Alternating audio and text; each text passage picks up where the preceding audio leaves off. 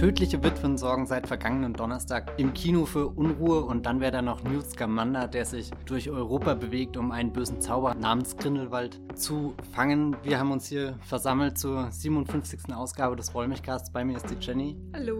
Von der Geffer.de und ich bin der Matthias von das Filmfilter und wir wünschen euch sehr viel Spaß bei den nachfolgenden Minuten, in denen es darüber hinaus um einen weiteren Helmut Keutner Film gehen wird und einen Film von Werner Herzog und Spoiler seien an dieser Stelle auch schon ausgeschrieben, die wird es in den folgenden Minuten in Massen geben. Viel Spaß!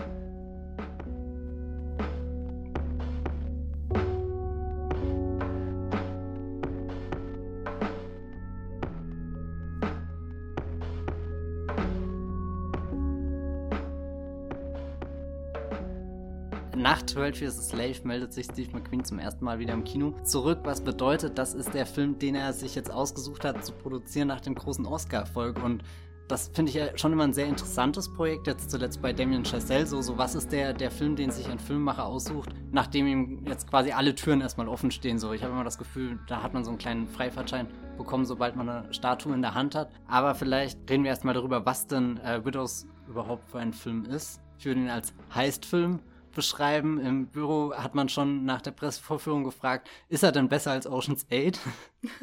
Was ich äh, ja jetzt nicht unbedingt als Vergleich anbringen würde. Er ist eher so ein trostloses Ocean's 8, wo keine gute Launemusik im Hintergrund zu hören ist, die Farben ziemlich aus den Bildern verschwunden sind und eigentlich beginnt er ja mit einem sehr schockierenden Twist. Trostlos ist äh, das richtige Stichwort. Mich hat es auch eher so an äh, die sieb ausgehenden 70er, frühen 80er Jahre im amerikanischen Kino ähm, erinnert, an äh, versiffte, drogenversiffte ähm, in innere Städte, Inner Cities, wenn man so will, und irgendwelche Leute, die ihren letzten Heist durchführen wollen. Und äh, Michael Mann ist zu Hause geblieben, um die schönen Farben für sich zu behalten, sozusagen. Ähm, also es ist nicht Thief, es ist eher vom Look eher sowas wie French Connection oder so, aber noch wesentlich deprimierender. Ja, der Twist am Anfang, äh, zum Inhalt wollen wir ja nicht so viel sagen, weil ihr habt den Film natürlich alle schon gesehen am ersten Wochenende. Nicht wahr, ihr Steve McQueen-Fans da draußen, die äh, jedes Wochenende 12 Years a Slave schauen und sich äh, über Shame freuen und vom Mittagessen Hunger reinziehen.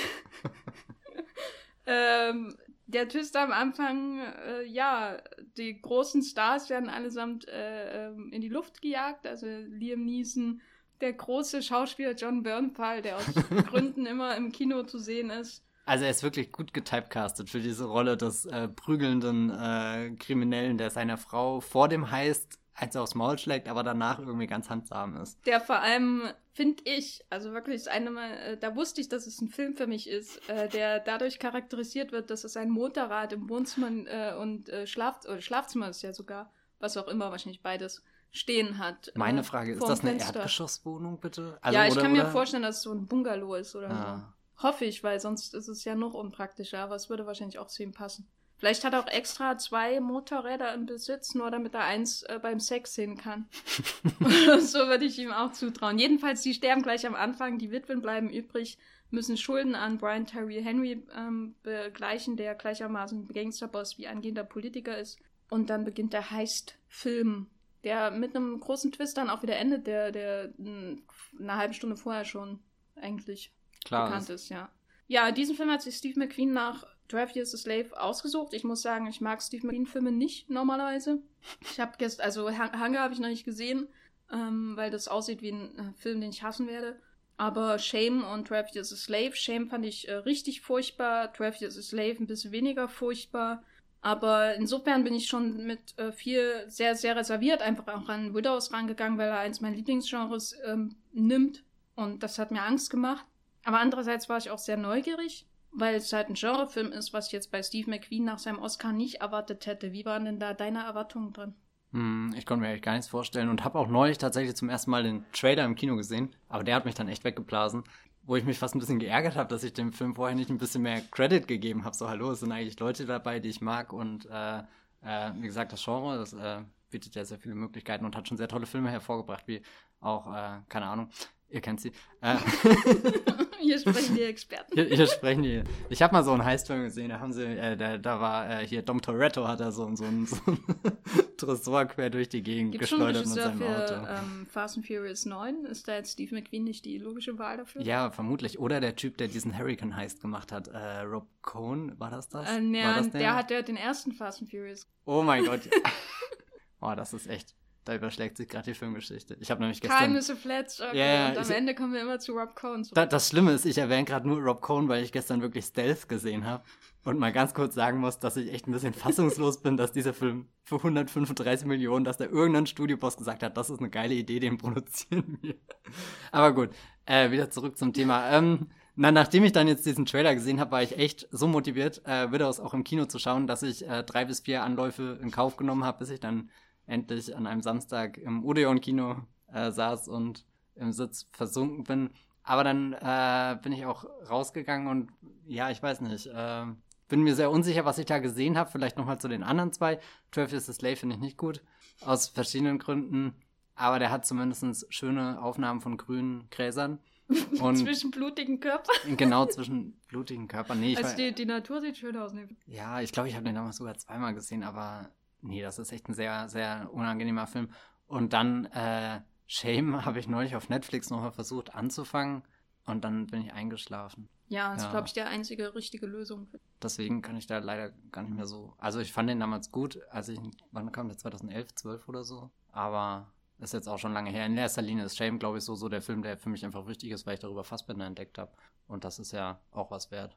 Wir haben mir als zweiten Punkt aufgeschrieben, Zwiegespalten. Mhm. Ähm, ich bin jetzt gar nicht so zwiegespalten, weil ich Nee, nee, wir haben ja auch geschrieben, zwiegespaltener Film, nicht, Ja. dass wir zwiegespalten Ja, aber sind. f- ja, also für mich ist doch ist doch recht eindeutig ein Exploitation-Film irgendwie. So in, ich weiß noch nicht genau, ob das Absicht war, aber irgendwie ist mir auch egal. Also es ist äh, der Film ist so übertrieben derb und äh, ähm, deftig, derb, deftig. Was gibt's noch für Wörter? Naja, äh, in seiner Bearbeitung von ähm, den sozialen ähm, Unterschieden in Chicago äh, anhand von äh, äh, mehreren Figuren, die quasi stellvertretend dafür stehen. Also äh, es gibt ja diese bekannte, diese viel gerühmte aus irgendeinem Grund Szene, wo Colin Farrell von der von dem ähm, heruntergekommenen Viertel, wo Brian Terry Henry quasi sein Büro hat äh, und wo er ähm, so über Geschäftsmöglichkeiten von ähm, afroamerikanischen Frauen irgendwie eine Rede hält und sagt, hier, ich führe das Werk von meinem Vater fort und so und ich will diesem Viertel helfen und so. Und er steigt dann ins Auto ein und dann fahren sie halt und das, die Kamera ist klebt auf der ähm, Autohaube und auf der, wie heißt das? Auto Motorhaube. Motorhaube. ich habe kein, ich kann nicht Auto fahren und ich habe keine Ahnung, ich mag nur Fast and Furious. Wie dem auch sei, äh, es klebt auf der Haube und äh, man sieht nicht, wer drinnen sitzt. Man hört nur, wie sie ähm, ziemlich ähm, äh, derb miteinander reden. Und das Auto fährt quasi von dem schlechten Viertel in, die, in das schöne, gentrifizierte Viertel, wo er jetzt sein Büro hat, Colin Farrell. Sozusagen. Und das fasst eigentlich den Film in seinen sozialen, politischen Ambitionen zusammen. Es gibt ja immer so die These, dass Filme solche Szenen haben, die, die ihren Kern irgendwie in sich bergen. Äh, manche sagen, das ist immer in der ersten halben Stunde. Hier ist, glaube ich, ich weiß gar nicht, ob es schon in der ersten halben Stunde ist, vielleicht ein bisschen später. Der Film dauert ja auch 130 Minuten. Ähm, aber das ist für mich so die Szene, die im Film irgendwie zusammenpasst, weil zusammenfasst, wo vielleicht auch das Zwiegespalt in mehrfacher Hinsicht äh, auftaucht, was man da erkennen könnte, nämlich er hat so eine ziemlich platte Darstellung von der Welt, die er da ähm, aufbaut. Also es ist einfach super platt, das so zu machen, wie er es macht. Und vor allem wie Colin Farrell ähm, erst vor diesen schwarzen ähm, äh, Frauen äh, redet, dann steigt er ins Auto und dann ist, wird er total ausfällig und macht seine Assistentin runter oder so. Und äh, bevor er in sein schönes äh, Townhouse da fährt. Ähm, und gleichzeitig hast du so eine total arthäusige, abstrakte Inszenierung, weil du die nie siehst und das, äh, die Kamera klemmt auf der Haube von dem Auto, Motor, auf der Motorhaube. Äh, und das ist halt so ein kleiner Widerspruch, weil er, er Mittel nutzt von Filmen, die äh, oder er benutzt distanzierende Mittel, um äh, dir einen ins Gesicht zu schlagen, sozusagen. Hm. Wobei ich die Idee sehr schön finde, dass das so, so innerhalb von einem Gespräch stattfindet, die, dieser Übergang. Was ich natürlich auch nicht verstehe, warum man denn die Leute nicht zeigt, die dann dafür verantwortlich sind, warum der Bezirk so aussieht. Der 18. ist das, glaube ich, um den sie sich hier streiten, wer da äh, was dann eigentlich genau wird. Senat, nein. Alderman. Older, nein. Oh, frag mich nicht, ja, die, genau. die, Lokalpolitik von Chicago ist nicht mein Steckenpferd. Ja, überraschend. Hm. hm.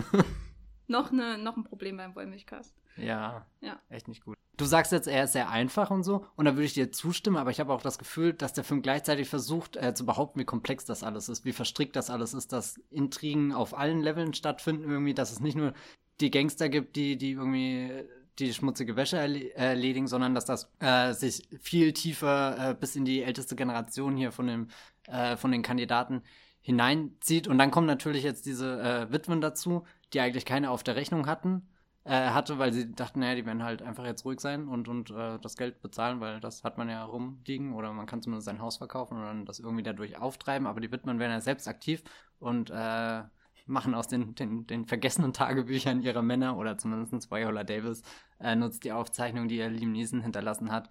Wo ich äh, übrigens die ganze Zeit, vielleicht auch jetzt, weil es der erste Film seit der Commuter ist, äh, habe ich die ganze Zeit seine Commuter-Figur irgendwie so, der hier da, da, äh, während er, während er mit äh, äh, hier Mike und so äh, äh, in, im Zug sitzt, macht er sich schon mal kleine Notizen und, und geht die Baupläne durch und wo der Safe ist und so. Und, und dass das eben das Vermächtnis von der Commuter ist, äh, dass jetzt Viola Davis hier äh, ausschlachtet, um, um die Dinge selbst in die Hand zu nehmen, aber das war Um ihr eigenes Business zu gründen. Ne? Ihr eigenes Business, ja, das Also äh, ist alles völlig in der Tradition von Robert Duval, der das alles in Gang gebracht hat. Der Rassist an der Spitze. Robert Duval ist auch ein großartiger Schauspieler in diesem in Film. In einem ne, furchtbaren was auch immer er da tut, ich verstehe es nicht. Nee, ich glaube, er ist einfach nur wütend und eingeschnappt ja. und, und sieht alles, wie es vor die Hunde geht und, und äh, vor die Hunde gehen. Das ist eigentlich so ein schönes Bild, wie was den Film ästhetisch, glaube ich, ganz gut Dogs of Chicago. Dogs of Chicago, das hast du jetzt zugesagt. also ich würde nie behaupten, dass Widows ansatzweise so unerträglich ist wie Dogs of Berlin. Aber ich glaube, er hätte, ähm, er wäre noch besser, wenn da random Zooms auf alle neuen Figuren, die ja, die Szene betreten. Das würde, glaube ich, auch so ein bisschen den Exploitation-Faktor so, ja. so ein bisschen rausziehen. Weil, weil ich sehe das auch, dass er einerseits ganz viele Filme aus den, keine Ahnung, 70ern oder so gesehen hat und du hast ja vorhin auch schon French Connection genannt, das passt farblich natürlich auch sehr schön da rein. Aber dann habe ich das Gefühl, wenn Viola Davis durch ihr riesiges Apartment läuft, was, was auf einmal von so einer ganz großen Leere äh, äh, eingenommen wird, dass man sich fragt, wie konnte da jemals ein glückliches Ehepaar drinne leben und, und auch nur lachen, ohne dass irgendwie die, die Wände Kratzer bekommen haben oder so. Ähm, da ist er schon wieder in so einem komischen Isolationsmodus. Ist das ein Wort, was man sagen kann? Ich weiß es nicht. Aber ähm, sehr schwer zugänglich, irgendwie in diese Welt reinzukommen. Und das, obwohl ich eigentlich äh, sehr interessiert war, gerade wenn eben diese äh, Colin Farrell-Passagen kamen. Und, und da kann ich ja jetzt vielleicht einen Vergleich bringen. Hier, wir haben ja vorhin schon ein bisschen über The Wire geredet oder so. Ähm, das war immer so, so der, der Teil, wo ich am ehesten dachte, das ist super spannend und aufregend. Und da habe ich den Film auch tatsächlich sehr ernst genommen, wo du ja jetzt vorhin gesagt hast, du konntest das gar nicht ich, so, so, so wahrnehmen. Es war eine hervorragende Unterhaltung für mich. Ich weiß nicht, was du meinst. Ich habe sehr viel gelacht im Film. Und egal, ob das so gemeint war oder nicht, äh, das Endprodukt äh, äh, war ähm, einer der unterhaltsamsten Filme, die ich dieses Jahr im Kino gesehen habe was ich von 12 Years a Slave, der nicht behaupten kann, meine Reaktion darauf. Nee, glaube ich, das kann Also keiner. ich, oder anders gesagt, Widows verhält sich zu 12 Years a Slave, wie äh, Mendingo sich für, zu 12 Years a Slave verhält oder ähm, hier das Original von dem Sofia Coppola-Film hier von... The Beguiled. Genau, The Beguiled. Also äh, die anderen Filme von Steve McQueen, das hatte ich ja vorhin auch schon so im ähm, Vorfeld versucht irgendwie zu beschreiben, was mit mir passiert ist, dass ich einen Steve McQueen-Film gut finde, aber die anderen Filme von ihm, die sind immer sehr seriös und auch, die haben ja auch dieses Distanzierende, ne, als du, wie die Kamera langsam mhm. in das Feld hineinfährt, in, in 12 Years a Slave äh, und so. Also die, die, haben immer so einen distanzierenden ähm, Festival-Arthouse-Einschlag in der Kameraführung, in der Inszenierung. Und ähm, zwischendurch bricht manchmal sowas Exploitatives hervor, wo du denkst, das kann er, da kann er sich nicht mehr zurückhalten. Und eigentlich ist das vielleicht das, was ihm eher liegt. Also bei Shame hast du diese ähm, absurde Gesangseinlage von Carrie Mulligan und diesen ganzen incestuösen Subtext, äh, äh, der nicht mehr so sub ist am Ende, äh, wo du denkst, dass wenn das aufbrechen würde und die Inszenierung in Beschlag nehmen würde, wäre das vielleicht ein erträglicher Film. Und bei 12 Years Slave hast du auch, ähm, da hast du halt so Ansätze von Geschichten, wie sie in ähm, viel rabiateren Sklavereifilmen wie Mendingo oder eben äh, im, im gewissen Sinne auch Beguiled, weil es ist ja kein Sklavereifilm, aber dreht sich auch um den pervertierten Süden in dem Sinne, wie sie dort richtig die Inszenierung in Beschlag nehmen und alles kontrollieren, diese, diese Pervertierung im Kern. Und äh, äh, Travis Slave versucht halt die Pervertierung, die er eigentlich darstellt, weil äh, die Sklaverei ist pervers, ähm, irgendwie super geschmackvoll mhm. darzustellen. Das, da bricht der Film halt auseinander. Und bei Widows habe ich das Gefühl, dass er zum ersten Mal ähm, diese, diese ähm, äh, sleasigen, äh, perversen Tendenzen in seinem Zentrum ähm, die Kontro denen die Kontrolle übergibt und einfach mal geschmacklos ist. Also weil die, das habe ich auch im ähm, Vorwärts-Podcast erwähnt, die, die, meine Lieblingsszene ist natürlich die, der Tod von dem Sohn von Viola Davis und Liam Neeson, ähm, den man einfach gesehen haben muss, um ihn zu glauben. Ich kann einfach nicht, also ich kann einfach nicht klar, ich habe mir die Kritiken danach durchgelesen, ich kann einfach nicht verarbeiten, wie jemand diese Szene sieht und sagt, boah, das ist ein seriöser Film über unsere Zeit, der ganz viele wichtige Sachen zu sagen hat, weil äh, der, der Sohn in einem Cabrio durch Chicago fährt. Äh, er fährt an, äh, äh weil der Film, äh, der Sohn ist 2008 gestorben. Er fährt also an diesen Postern, diesen Change-Poster mit Obama vorbei und dann wendet er auf der Straße, fährt wieder zurück und dann ist die Polizei hinter ihm her, hält ihn an, weil wie kann das sein, dass ein schwarzer Cabrio fährt, muss ja gestohlen sein, so in dem Sinne. Und er schießt ihn vor dieser Hauswand, die voll gepflastert ist mit Obama-Poster, wo ich dachte, das ist, also endlich ist Steve McQueen ist frei, er tut, was er tun muss. Und es ist so bescheuert, aber auch irgendwie grandios. Ich fand den Moment einfach nur, keine Ahnung, so platt. Ja. Ja, aber so kann er, ich weiß nicht, irgendwie scha schaffe ich es nicht, dass ich den Film bis zu der Ebene durchdringe, wo ich dann so viel Spaß damit habe, weil alles außenrum eben sehr, sehr erdrückend ist und, und, und, ich hatte dann doch immer das Gefühl, dann, dann ist er da in, in dem Raum hier auf der Odeon-Leinwand und, und sagt zu mir, Matthias, ey, ich bin ein mega ernster Film, es geht hier, das aber man kann das doch nicht und, ernst nehmen, diese Szene mit Daniel Kaluuya, wo er die, die Rapper aus, wo erst werden die Rapper aus der, der Tonne geholt ja. und dann halt knallt die ab. Vor allem so eine typische ultimative Klischeeszene, ne? Der Enforcer, der psychopathische ähm, Enforcer von dem Hauptbösewicht sozusagen, ähm, liest natürlich vorher in einem Buch. Aber welches Buch ist das denn? Das frage ich mich die ganze Zeit, weil ich habe es leider nicht erkannt. Das ein Gillian Flynn Buch natürlich. Ja, bestimmt, oder? Gone ja. Girl. Gone, er liest ja. Gone Girl. Und, und was mich hier bei Daniel Kaluuya auch so verrückt macht, also einerseits hat man ihn ja doch irgendwie in den letzten paar Monaten lieb gewonnen durch Auftritte hier in, äh, keine Ahnung, Black Panther oder eben Get Out und jetzt spielt er da so eine wirklich abgrundtief verdorbene Figur und dann die Blicke, die er immer Colin Farrells Assistentin zuwirft und, und wie sie darauf reagiert. Das ist für mich ein Film, der, der existiert irgendwo jenseits von Gut und Böse. Aber es ist ja auch so ein Klischee, seine Figur. Also, das hast du ja, ja, ja schon na, natürlich. Mal gesehen. Ähm, dass ich es schon wieder lustig finde, weil er irgendwie so diese Klaschen sehen mit dem Psychobruder von dem Gangsterboss irgendwie so, so choreografiert, als wäre das ein Ballett halt mhm. mit der Kamera, die um die beiden rappenden, zum Tode verurteilten Dudes herumfährt und sein äh, und Kaluja schnuppert so an ihrem Kinn. Irgendwie. Wie nah er auch daran ja. kommt. Also ich glaube, ich hätte mir da in die Hose gemacht. Und dann, und dann geht er einfach weg, er, er schießt sie und geht einfach weg und hört so einen spanischen Sprachkurs, wahrscheinlich im Auto oder so. Also, das ist ja, das. Also, Fast schon so eine Kronfigur irgendwie. Ja, na, und bei den Coens wäre das natürlich noch was ganz anderes geworden. Ich, den Film hätte ich wahrscheinlich auch lieber gesehen als Buster Scruggs, Scruggs äh, aber. Ich ja. glaube, ja. ja, ehrlich. Ähm, möchtest du noch ein bisschen mehr zu den Schauspielern ja. sagen? Wir haben ja jetzt über Kalia ja. geredet. Es gibt da ja noch äh, die Frau Debicki. Ja, The Biggie, äh, ganz toll. Aber ich glaube auch, Viola Davis ist das auch so ein Film, den ich jetzt endlich mal gesehen habe, um zu sagen, ja, euer Hype ist gerechtfertigt, nachdem ich nie sowas wie How, äh, How to Get Away with Murder das oder so, wo sie. Ist, kann man schon. Ähm, ja, ja, es ist halt irgendwie so eine Network-Serie mit 480.000 ja, Folgen. Ja, aber da guckt man eine Staffel und da hat man alles gesehen. Ja, genau. Auf alle Fälle war ich bisher noch nie auf diesem äh, Hype-Train angekommen, aber jetzt äh, Widows ist zumindest so ein Ding, wo ich verstehe, äh, warum. Aber eben äh, Elizabeth Debicki, die mir damals das erste Mal in dem Gatsby-Film, dem ganz tollen Gatsby-Film von Bas Lerman, aufgefallen ist. Und irgendwie sie in äh, Widows zu sehen war, irgendwie wie, wie einen komplett neuen Mensch einfach auf der Leinwand zu sehen. Und, und das hat mich echt überrumpelt. Gerade auch, weil ihre Figur eine der, der nachvollziehbarsten ist oder, oder wo dadurch, dass sie von an, äh, Anfang an die zerbrechlichste vielleicht von den Frauen ist, äh, so Viola Davis kommt das ja überhaupt nicht in Frage, dass sie da jetzt äh, Schwäche zeigt oder auch äh, eine großartige Carrie Coon, die mal wieder in einer äh, Proxima Midnight Nebenrolle verheizt wird. Äh, zeigt ja jetzt auch sehr wenig Emotionen dafür, dass, dass sie eigentlich so tief in dieser Geschichte drinsteckt, hey, wie man es am Anfang... Sie hm? muss ein Baby rumtragen. Ja, das ist schon und fordernd. Und sie muss vor allem äh, Männer in ihrem Klosett da äh, verstecken oder... Vor, vor, vor Hunden, vor, vor, vor Hunden. Das ist auch eine der bizarrsten Szenen, wie, wie die in dem Film steht. Und, und vor allem, äh, also es kommt, kommt dann zu einem Moment, wo, wo äh, äh, Viola Davis, Carrie Coon, besucht und es stellt sich heraus, Liam Neeson ist gar nicht am Anfang gestorben, sondern er hat das quasi alles nur inszeniert und versteckt sich dann da im, im Hinterzimmer irgendwo.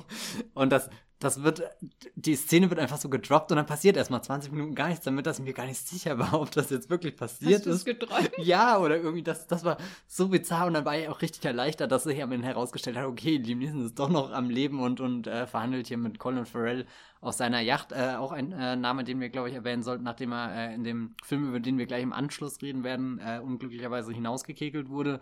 Äh, bin ich über alles dankbar, wo er irgendwas macht. Und er macht dann. Wo er sich nicht in Johnny Depp verwandelt. ja, genau. Und, und er, er, macht echt sehr, sehr viele äh, tolle Sachen. Gerade äh, meine, meine Lieblingsszene ist, glaube ich, wenn er da in irgendeinem, weiß nicht, Hotelclub oder was ist, wo sie da in der Lounge sitzen und wie, wie er in diesem äh, Sofa drin liegt und, und seine Beine ausgestreckt hat und den Arm so, so und, und wie gönnerhaft er da sein, sein Whisky oder Cognac oder was auch immer runterschüttet, da, oh, keine Ahnung, da, da hat er irgendwie in, in, mit, mit allein seiner Körpersprache diesen ganzen Film an sich gerissen.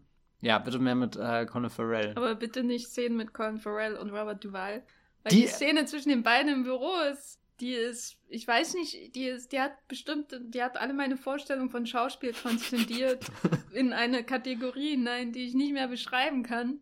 Aber weil das wirkte wie, du hast irgendwie, ja, mehrere, Gener zwei Generationen von Schauspielern da sitzen, um Community Theater mhm. irgendwie zu spielen. Also es war ganz seltsam, weil das so, äh, mit so mit viel Getöse als die große Auseinandersetzung, wo äh, aufgebaut wird, wo der Sohn im Grunde dem Vater sagt, äh, ich werde so froh sein, wenn du tot bist, was ein Wunsch, der mir erfüllt werden wird im Verlauf des Films.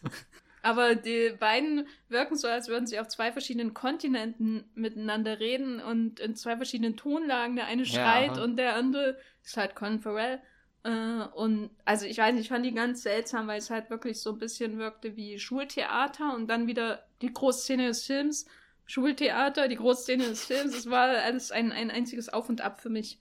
Äh, aber eine, de, ein, eine der unterhaltsamen Szenen des ja, Films. Aber es macht äh, Colin Farrells Figur auch interessant, weil es ist die Figur, wo ich am Ende wirklich keine Ahnung habe, was sie eigentlich will, wo sie steht. Er hat weil, auf jeden Fall gewonnen, ne? Ja, wirklich hat er das? Keine Ahnung. Er hat gewonnen ähm, und wir sollten einfach nicht mehr drüber nachdenken, dass am Ende immer noch ein Gangster da ist, dessen Bruder gerade gestorben ist. äh, hat er jetzt seine zwei Millionen bekommen? Reicht ihm das? Warum löscht er die Witwe nicht einfach aus? Also es sind alles so offene Fragen, die ja. man einfach nicht hinterfragen sollte. Also ich will jetzt gar nicht, das ist glaube ich gar kein Kritikpunkt an dem Film, dass er da so, so viele offenen. Doch, also das Drehbuch ist, ähm, äh, ich achte ja eigentlich nie auf solche Sachen. Also wenn ein, ein Drehbuch mit Löchern ähm, also die Löcher müssen schon äh, Grand Canyon Ausmaße annehmen, dass sie mir auffallen, weil ich kann sowas sehr gut übersehen. Äh, ich mag Tony Scott. Aber, aber das sind jetzt Grand Canyon Ausmaße? Ja, weil ich da, eher das, das Gefühl... der, der ganze Film ergibt überhaupt keinen Sinn. Das sind alles, also es sind so viele Denkfehler drin, so viele Sachen, die ähm, so viel einfacher gelöst werden könnten. Und vor allem halt wirklich am Ende dieses, ja, wir haben jetzt den Bruder gekillt und jetzt ein Happy End. Was ist das? Also, ich meine, es ist eine schöne Ironie des ganzen Films, dass äh, Colin Farrell die Sache gewinnt, weil die Leute Mitleid mit ihm haben, weil sein ähm, Vater ermordet wurde bei einem Überfall.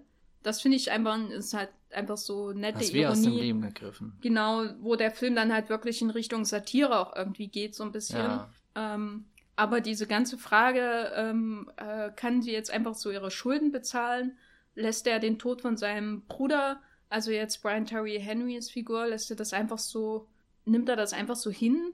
Also, das wird ja alles, alles das gibt ja diese berühmte Szene in Simpsons, äh, eine dieser Bibelfolgen, wo es mehrere Bibelgeschichten gibt. Das ist eine meiner Lieblingsszenen überhaupt in der ganzen Serie, in einer späten Folge, ähm, wo, wo, ich glaube, sie David gegen Goliath-Episode mit Bart Simpson und äh, ähm, Ralph Friggin wird halt getötet und dann äh, später sitzt, steht Ralph Wiggum wieder da und Bart sagt so, ich dachte, du wärst tot. Und Ralph sagt nein. Und das ist für mich das Finale von Widows. Also ehrlich. Okay, habe ich glaube ich nicht gesehen, aber hört ja. sich gut an. Gut. Ah. das Schlimme ist, ich stelle mir gerade Ralph Wiggum in seiner wie, wie er da so als junger Polizist in, in diesem düsteren Widows-Film auftaucht, aber auch wirklich als Cartoon-Figur und von allen anderen ernst genommen wird. ja. Wir können ja noch über mhm. eins reden, bevor wir gegen zum Ende kommen. Und zwar, das habe ich mir gar nicht notiert, aber der heißt. Ja, der heißt an sich, gell? Ja. Super unspektakulär. Ich fand ihn toll. also ich fand die, die Planung und alles viel Mit interessanter. Der Erde. Ja, ja, so, so ein Zeug.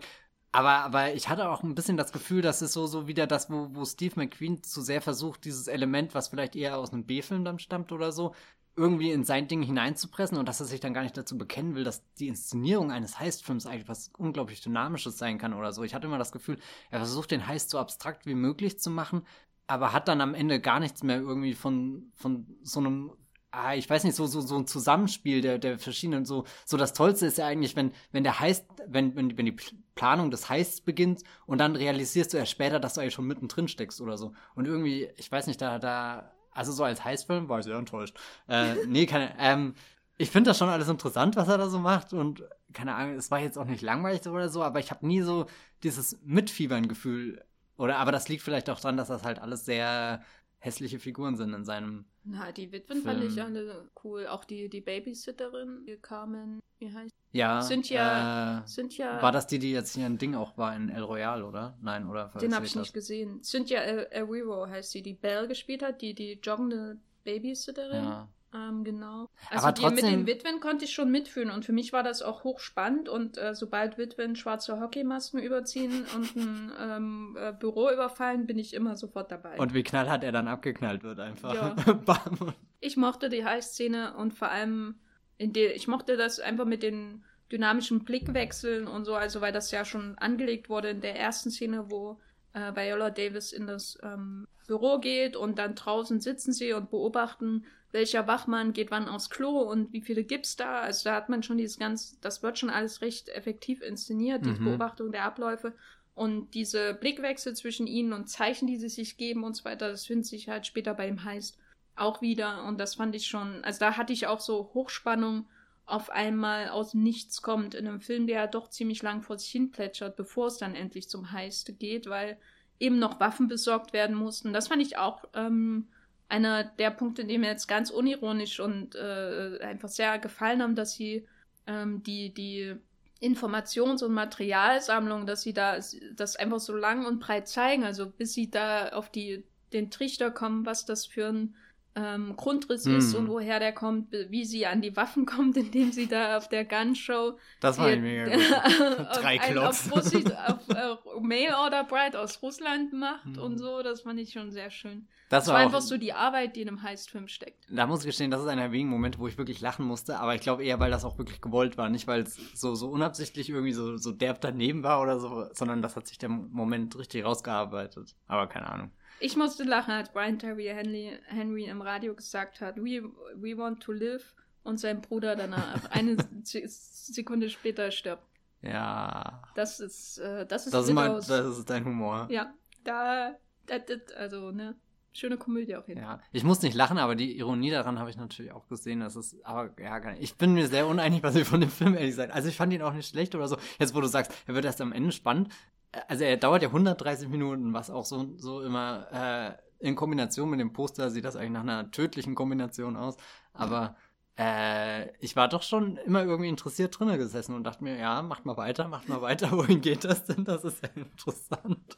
Aber ich äh, frage mich vor allem, ist das jetzt die Richtung, die Steve McQueen in Zukunft weiter einschlagen wird oder wird er wieder zurück in den äh, äh, 12 Years a Slave-Modus verfallen? Na, ich fürchte, er wird wieder zurück in den Modus verfallen, weil ähm, ich kann mir auch nicht vorstellen, dass es äh, ich kann mir auch nicht vorstellen, dass er absichtlich einen Lee Daniels Film gemacht hat. Äh, aber er ist da und er wurde mir geschenkt und da bin ich einfach sehr froh. Hm. Wie sich Lee Daniels gerade fühlt. Ich glaube, zwischen den Koksbergen wird er sich gut fühlen. aber ähm, wir haben ja als, als letzte Frage aufgeschrieben, das kann ja auch so ein bisschen das Fazit sein. Kann das ernst gemeint sein? Muss das ernst gemeint sein? Ist es überhaupt relevant, ob das so, ob das Absicht ist? Weil das ist immer so eine Frage bei solchen Filmen hat der Künstler es so gewollt und ist es für uns überhaupt interessant, ob der Künstler es so gewollt hat, wie wir den Film aufgefasst mhm. haben? Ähm, also so wie ich in den Film reingegangen bin, hatte ich nicht das Gefühl, dass das jetzt ein Film ist, der nicht ernst gemeint sein soll. Also jetzt so mit dem Vorwissen über, was hat er gemacht, wie jetzt der Trailer auch geschnitten war und, und einfach, keine Ahnung. Ähm, und dann saß ich da auch erstmal so lange da drin, bis du dann vorhin gemeint hast. du musst das so sehen. Ich habe nicht gemeint, du musst nein, nein, das so nee, sehen. aber ähm, gemeint, man, man so kann das auch das so sehen. Ja, ja, nee, ähm, ja. ist ja auch voll in Ordnung. Ich weiß nicht, ist eine gute Frage. Ich glaube, wir können die jetzt nicht in zwei Minuten beantworten, oder? Doch, man kann schon sagen, wenn der, wenn er, wenn der letzte Schnitt getan wurde und die Premiere stattfindet, dann kann der Künstler noch so viel reden, wie er will. Das Werk ist dann eigenständig. oh, da wäre ich vorsichtig. Also wir, wir, Außer du bist George Lucas. Ja, oder du bist äh, hier, hast einen Ortlocking gedreht und, und schnibbelst den nochmal äh, in Oder den zwei Wochen. Oder du bist J.K. Rowling und sagst hinterher, äh, übrigens, da war eine schwule Figur in meinem Werk die ganze Zeit und ihr habt nichts gemerkt. Also ich habe das sofort gemerkt, das war mir klar. Im ersten Auftritt, als er Betty Bots Bohnen ist, da war alles Stimmt. Deutlich. Das, das muss, war, war so äh, offensichtlich. Das ist in der Zaubererwelt das eindeutigste ja, Zeichen. Genau. Ja, Ja, nee, keine Ahnung. Ähm, ich kann nur sagen, wenn er, also es wäre für mich gescheitert als ähm, seriöses Drama über, mhm. ähm, in Anführungszeichen, unsere heutige Zeit. Ich finde, es ist ein ähm, gelungenes, gelungenes, gelungener Film auch über unsere heutige Zeit, weil es irgendwie so wirkt wie eine Parodie. Oder anders gesagt, er äh, er zeigt irgendwie, wie Genrefilme verzerrt werden durch diese ganzen politischen ähm, Dynamiken und äh, Dynamiken, die irgendwie auf Hollywood und die Filme, Filmindustrie so einwirken. Es wird alles total verzerrt. Der Film wirkt total verzerrt, wie also in den 90ern wäre es ein normales Heist-Movie gewesen und ich kann mir auch nicht vorstellen, dass die britische Serie, die quasi ihm zugrunde liegt, dass die so extrem äh, in der Politik ist. Die wird wahrscheinlich in eine andere Richtung so ein bisschen gehen, aber es wirkt halt wirklich wie, also ich finde ihn sehr aussagekräftig für Hollywood-Filme heutzutage. Hm. So, im Umgang mit Politik. Ich kann, ich äh, kann nicht unbedingt sagen, dass er ein wahnsinnig erhellender Film ist über die kapitalistischen Umstände und die sozialen Umstände in Chicago 2018 oder so, weil das ist alles viel zu platt und ohne jede ähm, äh, Nuance. Und es gibt eigentlich nur zwei Seiten. Es gibt nur die, die Armen und die Superreichen und dazwischen hat der Film wenig ähm, ähm, Grautöne oder so. Na, na, das ist alles in der Autofahrt. Werden. Fährt das an dir vorbei, Jenny. Da musst du nur genau hinschauen. Wo das Laub dann immer grüner genau, wird. Ja, sozusagen. ja, da sind alle Farben genau. des Lebens. Irgendwann kommt der gepflegte Rasen. Aber ich finde ihn trotzdem extrem aus. Also ich finde ihn aussagekräftiger, als wenn jetzt McQueen wieder nur ein ähm, ähm, tröges Drama gemacht hätte, wo alle über ihre Probleme reden. Oh Gott, am Ende des Tages finde ich ist das, glaube ich, echt der beste McQueen-Film. Ja, na, das mit Abstand. Das mit Abstand. Es ja. ist auch der erste gute. Also, ich habe Hunger nicht gesehen, aber. Ja, der fehlt mir der auch erste noch, gute von ihm, den ich gesehen habe. Hm, hm, hm, Dein Fazit? Ja, ähm, was ich mir, ähm, also wie gesagt, ich weiß echt immer noch nicht, was, ich habe ihn auch noch nirgendwo bewertet, weil, weil er einfach so, weil alles drin ist, aber äh, ich mochte die Teile, die mich an The Wire erinnern und fühle mich irgendwie inspiriert, Pen and Gain jetzt zu schauen wo ich auch nicht genau weiß, woher das kommt, aber irgendwo hat er da dieses Gefühl, was er transportiert und äh, alleine wegen dem Cast werde ich den mir bestimmt auch in zwei Jahren nochmal auf Netflix anschauen. Ja, ähm, das kein hervorragendes ja. Fazit ist in zwei Jahren nochmal bei Netflix. Ähm, das wird aus seit Donnerstag. Donnerstag in den deutschen Kinos.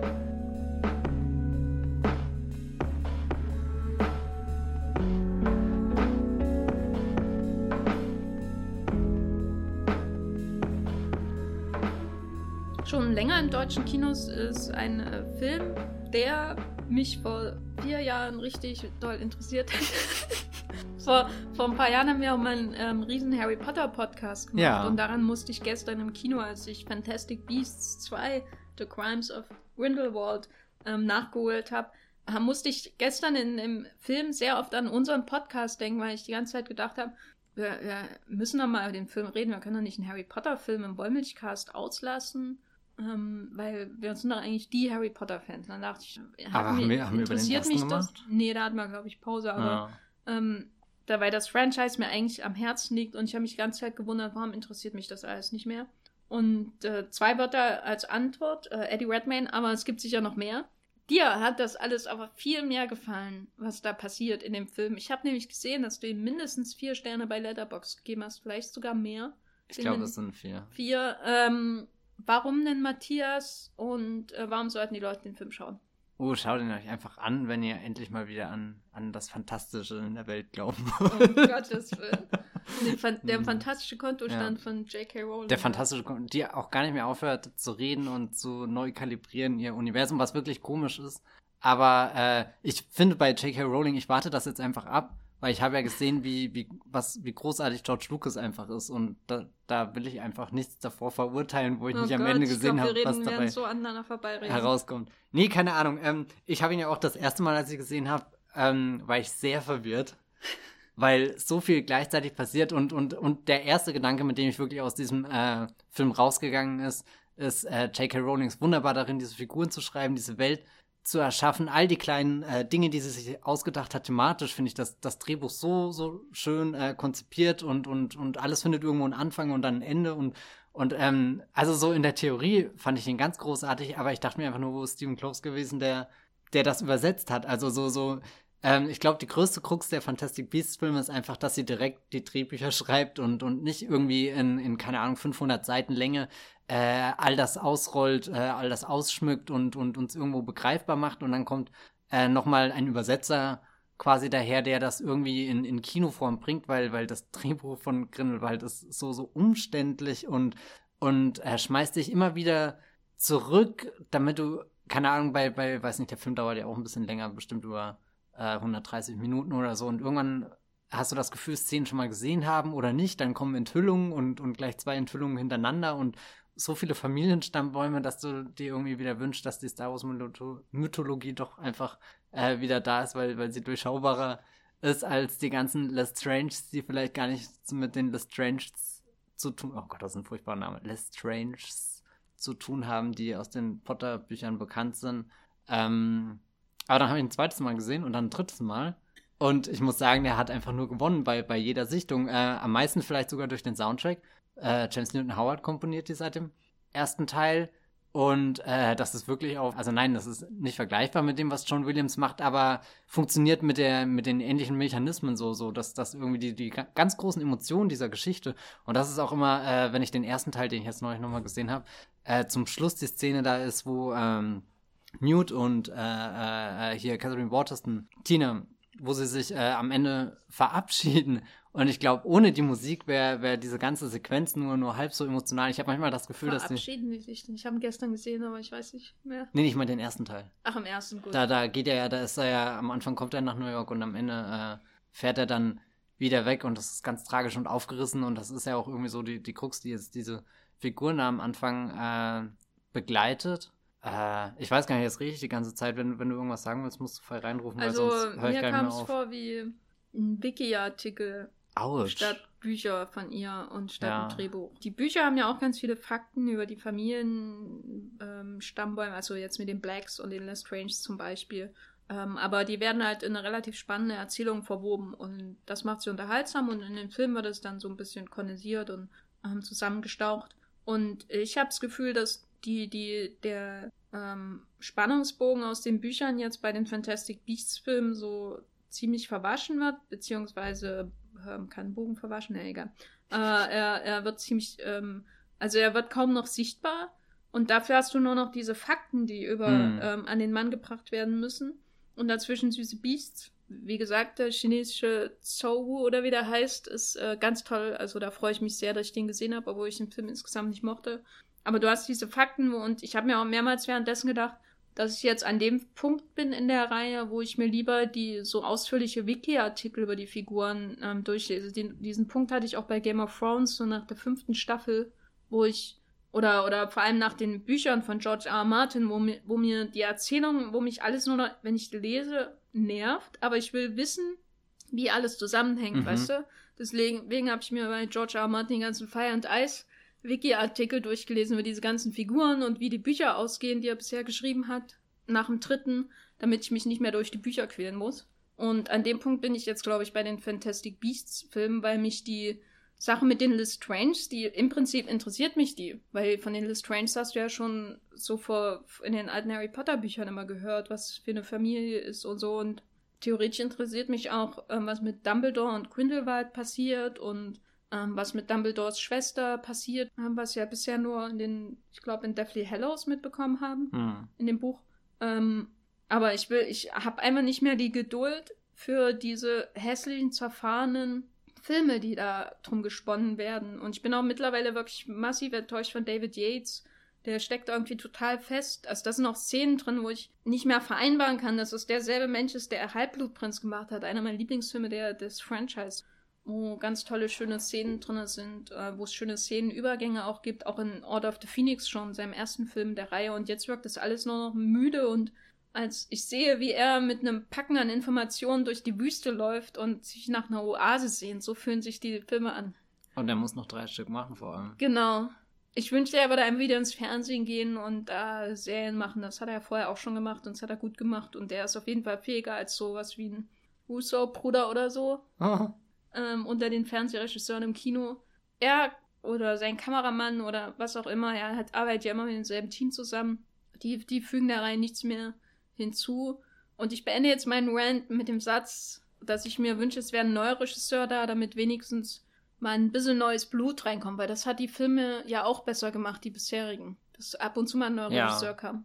Gerade wenn du fünf Fantastic Beasts Filme planst, ist das ja eigentlich wirklich eine, eine Spanne, wo, wo ein Wechsel mindestens zulässig wäre. Vielleicht sogar zum dritten Teil einfach so.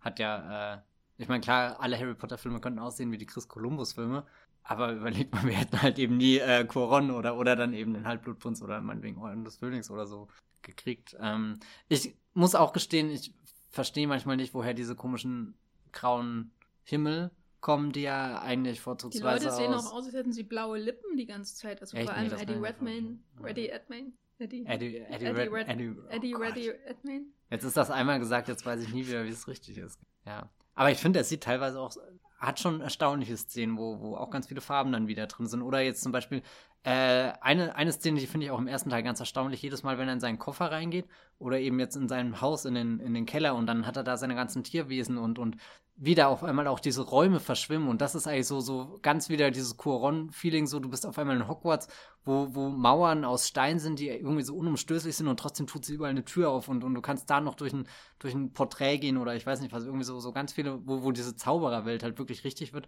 und da habe ich das am ehesten das Gefühl, hat halt äh, die Fantastic Beasts-Reihe so Nudes versteckte äh, Tierwesen äh, kann man dafür gefunden. Und ganz überraschend ist die, die Hogwarts-Passage in Beasts 2 eine der, der ungelenktesten im ganzen der Film. Mit so einer möchte gern Handkamera, aber nicht richtig. Ganz seltsam. Und, und vor allem auch, auch, wie sie in den Film katapultiert ist, in der Stelle, wo, wo ich überhaupt nicht dafür bereit war. Und dann vor allem mit dem John Williams-Thema aus Harry Potter und der Stein der Weisen, was Jein sicherlich für Hogwarts steht, aber halt in erster Linie für die Harry Potter-Geschichte. Also so, so da fand ich ihn echt ein bisschen äh, bieder so, so sich an die Nostalgie an oder so. Ja, auch. Haben die es hinterher eingefügt? Nee, das haben sie ja schon war sehr das schon früh. Immer?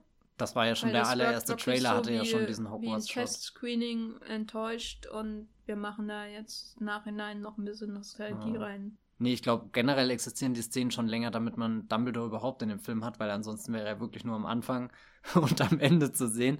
Was auch sehr schade ist, weil ich finde, Jude Law, ich habe zwar keine Ahnung, wie dieser Dumbledore zu dem Dumbledore aus den äh, Potter-Filmen wird, aber was auch immer Jude Law da macht, das ist absolut großartig. Vor allem, wie er so diese komischen Plot-Inkonsistenzen irgendwie so, so hinwirft, so in den Dialogen und du nimmst ihm ja alles ab, ne? jeden Müll. Ja, also vor allem, wenn er so sagt, ja, ich kann, ich kann nicht gegen ihn antreten. Newt muss das machen, der überhaupt keine Erfahrung mit irgendwas hat, außer süßen Tieren. Und du denkst ja, ja, Jude, du hast recht. Du, ja, schon. es ist im Endeffekt, wir sind genauso wie Newt, der dann am Ende da auf der Brücke steht und eigentlich sagen will, Dumbledore, ich mach das nicht. Und dann kaum ist Dumbledore weg, sagt, oh, ich, ich, ich mach's doch, ich mach. Und dann kriegt er auch wieder die Cut von dem, dem Handschuh irgendwie und, und dann merkt er, genauso wie wir, als Zuschauer, dass wir in seine, sein manipulatives Spiel hineingetappt sind mit, mit offenen Armen und ja, keine Wie Ahnung. Wie findest du denn den anderen oder seinen großen Gegenspieler ähm, Johnny Depp? Ja, das ist vielleicht der Punkt, wo, wo der Film wirklich am erstaunlichsten ist. Also ich bin ja wirklich mit, mit meisterlichen Erwartungen da reingegangen und habe gehofft, den Film des Jahres zu sehen. Das ist natürlich nicht passiert. Aber ich habe felsenfest damit gerechnet, dass ich mir irgendeine Ausrede einfallen lassen muss, um meinen Harry Potter-Fandom zu erhalten, in dem Johnny Depp als Grindelwald existiert. Und dann gehe ich am Ende des Films raus und die Szene, wo ich am meisten Gänsehaut hatte, ist äh, die, wo er am Ende äh, in, vor, der, vor, vor der versammelten äh, Mannschaft hier in den, in den Strange-Gräbern unten redet und, und ich, ich weiß, oder ich weiß, irgendwie der Film hat mich generell an, an allen bösen Gedanken zweifeln lassen, die ich so in den letzten Jahren gegen Johnny Depp gehegt habe. Was halt irgendwie so, du hast Colin Farrell im ersten Teil in einer erfrischenden Rolle irgendwie und auch endlich mal wieder ganz groß in einem Blockbuster mit dabei und dann kommt diese Johnny Depp-Enthüllung, die sich halt so anfühlt, wie als hätte sie keinen Harry Potter-Film der Welt irgendwie nötig. So auf einmal wird hier auf diesen Mega-Superstar gebaut, der, der A größer ist als die Reihe, B problematischer, irgendwie aufgeladen durch äh, alle möglichen Geschichten. Also so, so, und jetzt völlig unabhängig von, von seinen privaten Eskapaden hat er sich halt, äh, was seine Rollenauswahl angeht, in den letzten Jahren ein bisschen selbst abgeschafft oder so. Das hört sich jetzt sehr brutal an. Aber irgendwie ist dieser Grindelwald doch was Unheimliches geworden. Irgendwas, wo er sehr zurückgenommen ist, zwar seine typischen, ein paar seiner Manierismen schon mitgebracht hat. Allein das Design mit dem Auge ist irgendwie so ein, so ein unglücklicher, äh, keine Ahnung, Jack Sparrow-Übergang, der, der hängen geblieben ist, der vielleicht ganz, ganz unterbewusst auch äh, einfach mit reingerutscht ist in diesen Film. Das will ich jetzt gar keinem vorwerfen. Aber, aber wenn er da dann redet und, und langsam das ausbaut. Und, und da finde ich, er greift, greift wirklich äh, alles so zusammen, irgendwie so das Casting, dann wie die Geschichte konzipiert ist, dass man ihm ja eigentlich am Anfang die Zunge rausgeschnitten hat. Natürlich stellt sich dann heraus, dass er äh, gar nicht äh, derjenige war, dem sie die Zunge rausgeschnitten haben, aber, aber dass dann am Ende einfach seine Worte die sind, die, die, äh, die bedrohlich sind. Gar nicht seine, seine Verbrechen, wie man es jetzt aus dem Titel äh, ziehen könnte, sondern ähm, und ich weiß nicht, da, da eröffnet auch der Film irgendwie dann schon, schon wieder so eine viel größere Dimension, wo es, wo irgendwie Zauberkriege, die, die echte Menschheitsgeschichte, die da ähm, verläuft und, und dieser unheimliche Moment, wo es ja eigentlich nur um eine Versammlung geht. Also irgendwas, was, was total, äh, was im Grundrecht steht. Also so irgendwas, wo jeder einen Anspruch darauf haben kann, aber eben wie, wie schnell das außer Kontrolle geraten kann, wie gefährlich das wird und äh, nach, nach Kurz Frage. Hm? Ja. Äh, sind die Anhänger Grindelwalds Gelbwesten? wie jetzt in Frankreich.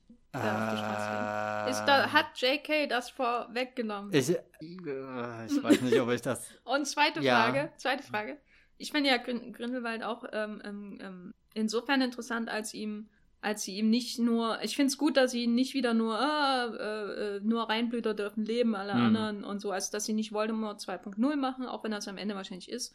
Ähm, und dass ja, das finde ich einfach interessant, dass er irgendwie eine minimal andere Perspektive hat, vor allem weil er wirkt halt auch überzeugend. Bei Voldemort hatte ich immer das Gefühl, dass die Leute ihm nur folgen, weil sie eh Angst vor ihm haben. Ja. Ähm, oder weil sie grundtief böse sind, während Grindelwald wirkt schon irgendwie charismatisch überzeugend. Aber was ich da jetzt sagen wollte, Grindelwald will den Holocaust verhindern. Habe ich das richtig verstanden, im Film?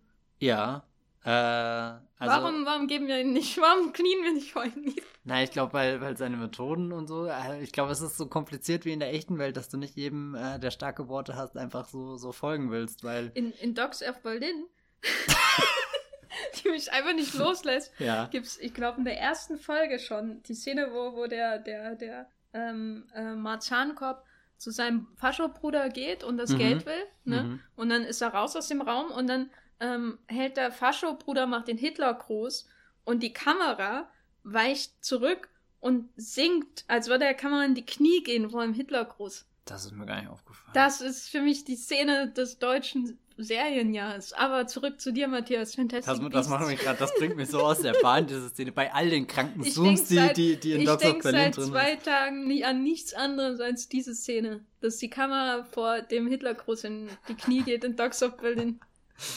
Das macht die Kamera zumindest in Fantastic Beasts nicht, aber es kommt ja auch nie äh, zu, zu so einem direkten Symbol. Nochmal zurück zu, zu, dem, zu der Endszene da. Das ist auch so, so wo, wo all diese Bruchstücke, die davor auch, hier Mark Day ist ja wieder der Editor gewesen, der ja eigentlich auch die letzten Potter-Filme mit Yates alle gemacht hat, wo ich auch das Gefühl hatte, er war irgendwie ein bisschen verkatert, als er den Film zusammengeschnitten hat, weil er teilweise so, so off, er weiß nicht, wirkt einfach. Das wirkt zusammengestückelt. Ja, genau. Und aber am Ende eben läuft es dann doch zusammen und, und auch gerade diese ganzen Figuren, diese kleinen Subplots, die sich JK ausgedacht hat für, für hier äh, äh, jetzt äh, den Voglers Figur und so weiter und, und, und dass sie sich da am Ende trennen und, und, und dass da vielleicht auch Dinge passieren, die die Figuren selbst nicht so verstehen, weil bei den Harry Potter Filmen hatte man ja oft das Gefühl, die Lager sind schon sehr deutlich äh, aufgeteilt. Klar gibt es dann so einen ultimativen Joker wie eben äh, äh, Snape, der, der wirklich auf den letzten Drücker eine, eine wahnsinnige Enthüllung hervorbringt, die die nochmal, also wo du es schaffst, nach sieben Schuljahren, die du erlebt hast, irgendwie alles nochmal neu zu sehen. Und, und das finde ich, bin ich auch immer noch begeistert, als ich jetzt die Filme vor, vor Fantastic Beasts nochmal gesehen habe. Äh, hatte ich irgendwie richtig Gänsehaut, diese Szene, obwohl wohl der Twist mittlerweile bekannt ist und ich die, die Szene selbst schon gesehen habe. Aber irgendwie hatte ich einfach Respekt davor, dass es J.K. Rowling so lange geschafft hat, das äh, aufzuhalten, äh, nicht früher zu verplappern oder, oder anzudeuten und haha, ihr seht schon, haha, Snape, gell, und so. Und klar, irgendwo sind, aber die, die, die Verweise sind so subtil und da habe ich auch ein bisschen das Gefühl, dass sie bei Beast irgendwie das versucht, schneller zu provozieren, unter anderem jetzt mit dem, dem, dem äh, äh, Aurelius Dumbledore Cliffhanger, von dem ich auch nicht weiß, was ich wirklich ich glaub, halten soll. Ich, hoffe, ich, ich hoffe auch, dass es gelogen, weil irgendwie kratzt sie da eine Familiengeschichte an von Dumbledore, die so wie sie ist eigentlich sehr komplex und sehr gut ist. Und ich glaube, jetzt nur noch ein bisschen verwässert würde dadurch, dass noch irgendwas Abgefucktes da passiert ist und, und dann kommt es an den Punkt, wo man es irgendwie nicht mehr glauben kann. So bisher mit seinem Bruder und seiner Schwester und all dem, was, was dieser gute, große Zauberer geopfert hat und, und was für tiefe Abgründe das eigentlich in seiner Seele offenbart und, und jetzt ist dann noch irgendwie ein Bruder von dem, keine Ahnung was, ah, ich weiß nicht, keine Ahnung. Irgendwie ist, waren die Harry Potter Geschichten immer sehr gut in dieser Balance zwischen, es sind zufällige Figuren, die, die zusammengefunden haben und irgendwie sind sie alle verwandt oder so. Es ist nicht so extrem wie bei Star Wars, wo oder, oder zumindest, keine Ahnung, wo, wo ja doch irgendwie dieser rote Skywalker-Faden alles verbindet, zumindest bis jetzt. Wer weiß, was Jake J macht im nächsten Teil. Oh Gott. aber, aber, es ist schon, ähm, aber es ist schon bescheuert, wenn die das machen, das, weil die, dieses ganze Drama und Ariana, ähm, das sollte man vielleicht kurz erklären, dass in den Büchern, in, also in Deathly Hallows wird ja auch die ganze Bi Biografie von Dumbledore aufgezogen. Damit, von Rita da. Sie hat ja selber es so geplant, dass ihr Finale ihrer großen Harry Potter-Reihe äh, sich auf Dumbledore fokussiert, weil die Biografie parallel erzählt wird. Obwohl Durch dieses Buch im Buch. Ja. Ne?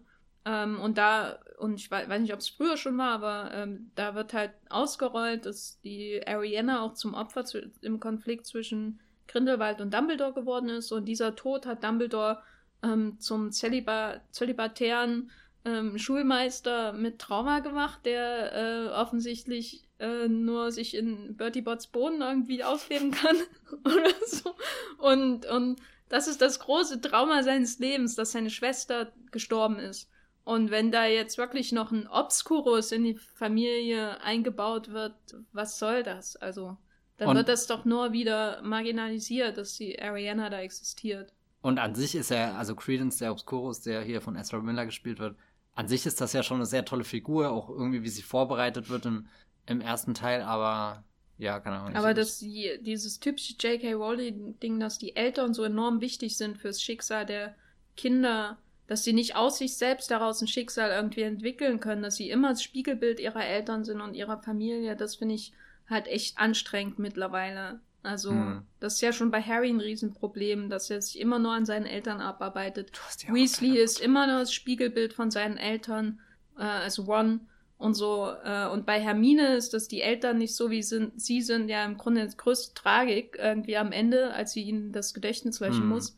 Und so, dass die, die Kinder nicht unabhängig von ihren Familien sich irgendwie entwickeln können, da wäre Credence ja endlich mal eine interessante Figur dafür dass er hat keine Geschichte und muss sich selber entwickeln, aus sich selbst heraus. In der, der, also er ist quasi wie Daisy Ridley in The Last ja, Jedi. Nur äh, sie hat eben nicht den Last Jedi Twist bekommen, sondern äh, er hat nicht den Last Jedi Twist bekommen, sondern genau das Gegenteil ja. irgendwie. Es wirkt fast so, als, als wäre das Beast-Skript nochmal überarbeitet worden, nachdem die das Jedi-Reaktion eingegangen Ja, ich, ich wette, da gab es eine Szene sind. drin, wo er in der Höhle ist und sich mehrmach, mehrfach im Spiegel ja, sieht. Ja, genau, und, und dann, äh, er ist, er ist der Sohn von No One. und dann hat irgendjemand bei Warner gesagt, äh, Leute, bei Lucasfilm haben sie das gerade schon gemacht. Ähm, jetzt mal unabhängig davon, ja. wie wir den Film an sich finden, ähm, wie funktioniert er denn innerhalb dieser Reihe jetzt? Weil er muss ja also wir haben jetzt die Welt im letzten kennengelernt, aber der jetzt ist ja der erste, der eigentlich den Plot hm. jenseits des Fantastic Beasts Titels so richtig aufbauen muss. Das war ja beim letzten nur am An nur mit Credence mit seiner Einführung und äh, dann am Ende mit dem überraschenden Twist. Und jetzt sehen wir ja langsam ihren Masterplan für die Reihe aufkommen mit Dumbledore und Grindelwald als äh, Player in, dem, in der Reihe. Wie findest, wie, wie schätzt du das da ein? Wie funktioniert der Film da? Also ich habe das Gefühl, sie hatten schon den Drang, sehr viel in den jetzt reinzupacken. Einfach so, so aus wirtschaftlicher Sicht, weil sie gemerkt haben, dass das muss halt irgendwie ein großes Franchise werden und deswegen kommen jetzt gleich Dumbledore und Grindelwald oder so. Ich persönlich hätte es besser gefunden, wenn das langsamer verteilt worden wäre, weil so ist der Film halt jetzt sehr in seiner Übergangsphase gefangen irgendwie. Also so, ich habe jetzt auch den ersten nochmal gesehen und was mir da echt gefallen hat, äh, ist wie, wie das New York der, der 20er Jahre da zum Leben erwacht. Du hast das Jazzige, du hast so ein bisschen diese, diesen Untergrundclub, in den sie reingehen, irgendwie äh, lernst was über die, die Zaubererkultur in Amerika. Und all das hat man in der Theorie mit Paris auch, nur dass es irgendwie nicht wirklich ausformuliert ist oder so. Es ist, ist eher so, so mit, äh, die, die, der, der, der Location-Wechsel ist wirklich nur noch Hintergrund da und, und ist nicht mehr lebendig wirklich greifbar. Das Einzige, was irgendwie rüber gerettet wird, sind dann diese äh, einzelnen Passagen, wo die Beasts äh, nochmal eine Rolle spielen, aber eben halt auch keine mehr, die in Bezug auf den, den Grindelwald Voldemort, äh, Voldemort, äh, Grindelwald äh, Dumbledore Handlungsstrang relevant ist, abgesehen von dem kleinen putzigen Niffler, der äh, womöglich das Wichtigste äh, gemacht hat, was je in dieser Reihe passieren wird. Ähm, ja, ich weiß nicht. Also ich habe das Gefühl, ich meine sogar mal irgendwo gelesen zu haben, dass es mal hieß, äh, die in der Fantastic Beasts-Reihe wird Newt nicht immer der Protagonist sein, hm. was ich damals sehr abstrakt fand. Und jetzt habe ich das Gefühl, es passiert zu so schnell, dass, dass er aus seinem eigenen Franchise irgendwie rauskatapultiert wird, aber gleichzeitig hat jetzt, äh, kann sich der zweite Teil nicht entscheiden, wer der Protagonist wird, weil Dumbledore wird noch irgendwie zu wenig integriert, was halt daran liegt, dass er irgendwie in Hogwarts gefangen ist und, und Grindelwald nicht direkt gegenübertreten kann. Grindelwald ist am Ende des Tages immer noch der Bösewicht und äh, deswegen nicht der Protagonist. Dann finde ich Lita halt sehr stark in diesem Film, aber dazu wird sie halt mit dem Ende auch schon wieder fast rausgeschmissen, obwohl das ja nicht endgültig sein muss, wie jetzt äh, Credence äh, vermeintlicher Tod im ersten Teil auch schon gezeigt hat. Und dann natürlich äh, diese, diese ganz große Tragik zwischen äh, äh, äh, Callum Turner, der jetzt äh, Newts Bruder spielt, äh, und, und eben Lita, die alle drei irgendwie was hatten und, und oder doch nicht. Und dann kommt Catherine Waterston auch noch irgendwie dazu und eben Dan Vogler und äh, wie heißt die, Alison Sudol.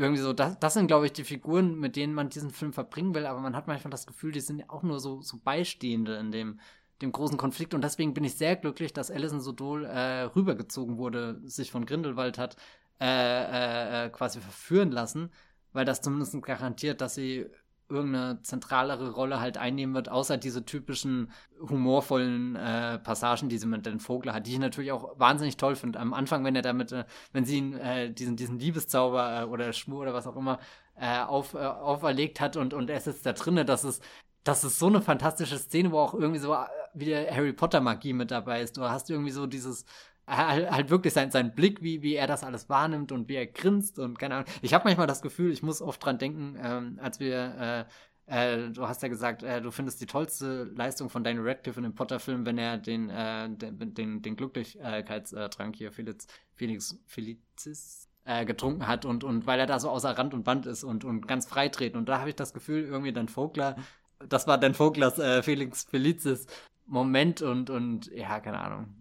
Ich fand es auch schade, dass wir nicht sehen konnten, wie Callum Turner Eddie Redmayne spielt, weil es gibt ja eine, einmal den Moment, wo er äh, ähm, Newt den Vielsafttrank nimmt und sich in seinen Bruder weg, ja. und verwandelt. Und das hätte ich wirklich gern, ich hätte gern gesehen, wie jemand versucht, äh, die Eddie Redmayne nachzumachen, weil er ist ja sehr einfach zu parodieren. Er ist, wirkt ja schon, also es, seine, seine Manierismen haben es ja hier wirklich so versteift oder verhärtet, kristallisiert, wenn man so will. Andere Metaphern, ähm, weil er ja den Leuten nicht ins, äh, in die Augen schauen kann und immer so, so links an ihnen vorbeischaut irgendwie.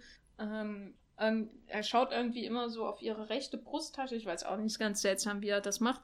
Ähm, und das kann man sich ja hervorragend parodieren, aber da hatte der Callum, den ich eigentlich mochte in dem Film, hm. überhaupt keine Gelegenheit zu. Die hatten irgendwie wenig Spaß mit den magischen Mitteln, die sie hatten, abgesehen von dem Liebeszauber. Wie fandest du denn die Teenie-Version von, von Den Newt? mochte ich, ja. Weil da hatte ich auch das überzeugender Gefühl, als Eddie Redmayne. Ja, wie schockierenderweise. Den, den, den schüchternen, ähm, etwas Aspergerhaften ähm, Schüler da gespielt hat. Da habe ich auch sofort verstanden, warum Lita sich mit ihm befreundet. Hm. Während Eddie Redmayne halt ähm, nur wirkt wie, ich habe keinen Charakter, deswegen muss ich das jetzt spielerisch überkompensieren. Ne?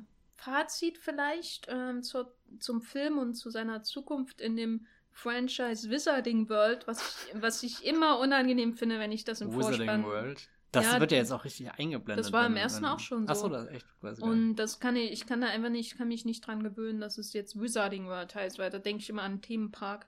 Äh, und ich gehe nicht in Themenparks. Mir wurde aber jetzt in letzter Zeit, weil ich sage halt immer der neue Harry Potter Film und mir wurde echt von verschiedenen Stellen schon gesagt, das ist doch kein Harry Potter Film und dann denke ich, hä? Hm, nee, da, doch, die wollen ja Harry Potter Filme sein, sonst hätten sie nicht so viele Callbacks ja. und äh, der und ist gerade, also so, so, und so daher kennt ihr den und äh, übrigens, McGonagall ist 700 Jahre alt. Und er befindet sich ja auf dem besten Weg, den Rogue One zu machen ja. und, und quasi in. in da, das wird ja. das Ende, dass, ja, dass Tom Riddle da ist. Das hoffe ich doch, und, oder? Also das, das, und ein CGI Richard Harris. Ja, okay, das, das weiß ich nicht, ob, ob, ob Es würde auch reichen, wenn sie. Ich finde ja bei Rogue One immer die Szene so toll, wenn, wenn, äh, also den ganzen Schluss, der ist natürlich fantastisch, aber ich verstehe. Ich mal kurz nee, nee, nee. Äh, nur, nur um den äh, CGI Richard Harris zu umgehen. Ich verstehe nicht, warum sie Lea nie einfach von hinten nur gezeigt haben. Warum musste die Kamera einmal außen rum äh, fahren und dir in das animierte Gesicht blicken? Also so für jeden Fan der Reihe ist ja ganz klar, was das gerade bedeutet, wer da wo ist und da hätte ja allein ihre Silhouette hätte gereicht. Und äh, ich glaube, das, das würde auch genügen, wenn der letzte Fantastic Beasts Film dann im Private Drive anfängt und man sieht einfach nur, wie die Lichter langsam äh, verschwinden und ich glaube, das wäre die geilste Gänsehaut, die irgendwie, die man dann kriegen kann in dem Moment, wenn, wenn klar wird, irgendwie hier wird gleich der Junge abgelegt und hier wird gleich der Junge abgelegt. okay, das hört sich jetzt weird an, vor allem, weil du darüber Nein, keine Ahnung. So siehst du die Filme also. Nein. Den Menschenhandel, den äh, unterstützt du. Äh, Gut, ja. mein Fazit ist, ähm, ich habe immer weniger Lust ich, auf diese Reihe, aber nicht unbedingt wegen der Story, weil ich will immer noch, ich habe immer noch den tiefsten Drang in mir, seit ich dieses, das in den Büchern gelesen habe, dass es gibt dieses Duell zwischen Grindelwald hm. und Dumbledore zu sehen und äh, die Beziehung zwischen den beiden. Und ich habe mich auch sehr gefreut, dass sie Jamie Campbell Bauer für seinen Kurzauftritt wieder mhm. engagiert haben ähm, weil ich fand, dass er eine hervorragende Besetzung für Grindelwald als junger, junger Mann ist, ähm, für die Flashbacks hier. Und das fand ich schon, also ich habe ein tiefes Interesse immer noch an der Story, aber ich habe keine Geduld mehr für die filmmacherische Umsetzung und deswegen, ähm, ja, ich versuche mich gerade ähm, consciously von dem Franchise zu ankappeln. Äh, also so eine, so eine Bewusstseinstrennung von dem Franchise, von einem der letzten Franchises zu vollziehen, die mir tief am Herzen liegen. Was sind die anderen? Fast and Furious. oh Gott. Und Jurassic Park macht es mir auch immer schwer. Da macht jetzt Colin Trevorrow wieder den. Ja, ich glaube, ich bin, ich bin, ich habe jetzt zwei Jahre Zeit, um mich zu ankappeln von Jurassic World. Aber es kommt ja immerhin jetzt Hobbs und Shaw, der dürfte alle ja. Wunden heilen. Ja, oder? das hoffe ich wirklich. Sogar von John Wick, Dude. Dein ja. Fazit? Äh, mein Fazit ist, ich, ich mag ihn sehr. Ich glaube nicht so sehr wie den ersten Fantastic Beasts, den ich äh, wirklich damals exzessiv im Kino gesehen habe und dann nie wieder und jetzt nur vor dem Teil noch einmal geschaut habe und irgendwie wirklich überwältigt war, wie, wie reich an Themen er ist. Und ich bin mir gerade nicht sicher, ob ich lieber über den zweiten Teil nachdenke oder ihn lieber schaue. Aber er gibt mir zumindest sehr viel und da bin ich sehr dankbar dafür, dass, dass ich mich nicht von diesem Franchise äh, abkapseln muss, obwohl das ja, obwohl ich auch verstehen kann, also oder er hat ja auch massig Probleme, also das kann ich auch nicht leugnen, aber ähm, ich habe eben auch das Gefühl, dass ich öfter ihn gesehen habe, jetzt, dass er eher gewonnen hat, als abgenommen hat und das ist. Und die Musik.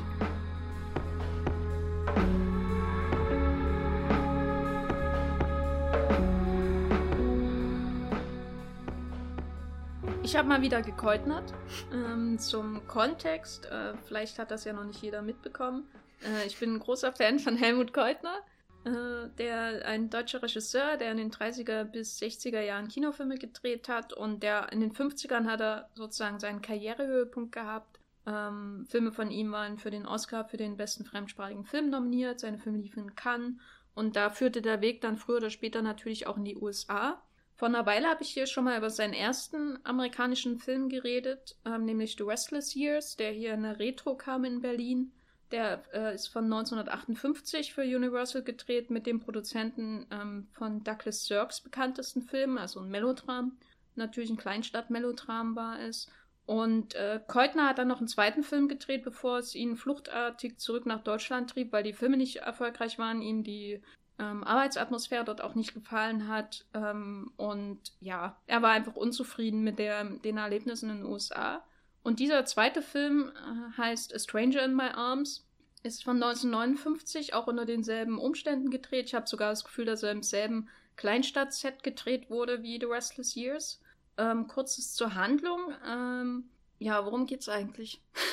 äh, der, der, der The Restless Years war ein Familiendrama hier fangen wir erstmal an bei einem Unfall oder beinahe Unfall von äh, Fliegern äh, beim Training in den äh, 50er Jahren. Ein äh, ähm, Militär wird immer noch von seinen Kriegserlebnissen im Koreakrieg verfolgt und deswegen erstmal freigestellt. Er reist dann über Umwege in die, die Heimatstadt von seinem ehemaligen Navigator für ein Flugzeug, ähm, der im Krieg äh, gestorben ist. Wir werden auch im Laufe des Films erfahren, wie das passiert ist. Und in dieser Heimatstadt wird halt von der Familie dieses Navigators versucht, äh, ihnen ein Denkmal zu setzen, seinen äh, Ruf äh, zum, äh, zum Mythos zu machen, der große Kriegsheld und so weiter und so fort. Und natürlich ist da nichts dran. Äh, und nur unser Held der überlebt hat, weiß, was das wirklich, äh, was die, wie das wirklich alles abgelaufen ist. Und das ist so das Grundproblem, der Grundkonflikt des Films, der sich dann noch darin äußert, dass sich unser Held in die Witwe seines äh, toten Navigators ähm, verliebt. Und die wird von June Allison gespielt, die eine ganz tolle Stimme hat. Ich könnte stundenlang über die tiefe Stimme von June Allison reden. Äh, unser Held, ich weiß gar nicht mehr, von wem er gespielt wird. Er sieht jedenfalls aus wie ein ähm, Krüppchen auf zwei Beinen. Äh, ist irgendwie ein bisschen. Ich habe selten so ein Gesicht gesehen. Äh, sehr, sehr 50er, Jahres, äh, 50er Jahre Kinogesicht, äh, würde ich mal sagen. Genau. Jeff Chandler ist der Schauspieler und Pike Yarnell ist die Figur. Das sagt schon alles über seine kantigen Züge aus. Sieht aus, wie, wie hätte Kirk Douglas eine Zitrone gebissen. So, so ungefähr. genau, aber das Cast ist insgesamt ziemlich toll. Also vor allem die Frauen aber auch ähm, andere. Also wir haben June Allison als die Ehefrau, dann äh, Sandra Dee, die auch schon die äh, auch schon The Restless Years mitgespielt hat, spielt die Schwester von dem Toten. Äh, und sie wirft sich so richtig an Pike Jade ran. Die ersten 40 äh, Minuten bestehen im Grunde dort aus. Sandra Dee sagt, ja, äh, komm, ich zeig dir mal ein Kimono. Mhm. Und Variationen davon. Es ist sehr, sehr ähm, bizarr und lustig. Genau, und Mary Esther spielt die, die Mutter des Toten. Sie ist quasi die, die seinen Mythos pflegen will, die ähm, die Medal of Honor für ihren toten Sohn bekommen will, ähm, weil sie sein ganzes Leben schon vorher so gemanagt hat und im Tode muss das auch noch sein und es wirkt wirklich so, als hätte sie einen Bannkreis um die ganze Stadt gezogen. Das finde ich, ähm, ist eigentlich so das Beste an dem ganzen Film, wie das dargestellt wird, wie diese immer verrückter wirkende Mutter ähm, sich diese Geschichte um ihren heldenhaften Sohn zusammengebaut hat und die ganze Stadt irgendwie mit als Geisel dafür genommen hat für die Verehrung ihres Sohnes.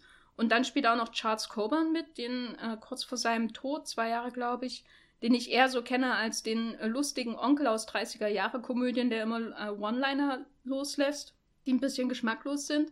Äh, und hier spielt er eine etwas düstere Rolle, weil er auch äh, den Sohn zum Helden machen will. Also ein hervorragender Cast rein filmisch gesehen ähm, ist es schwer, kann ich den Film schwer einschätzen, weil der ist ähm, ähm, äh, CinemaScope-Film, genau wie der davor.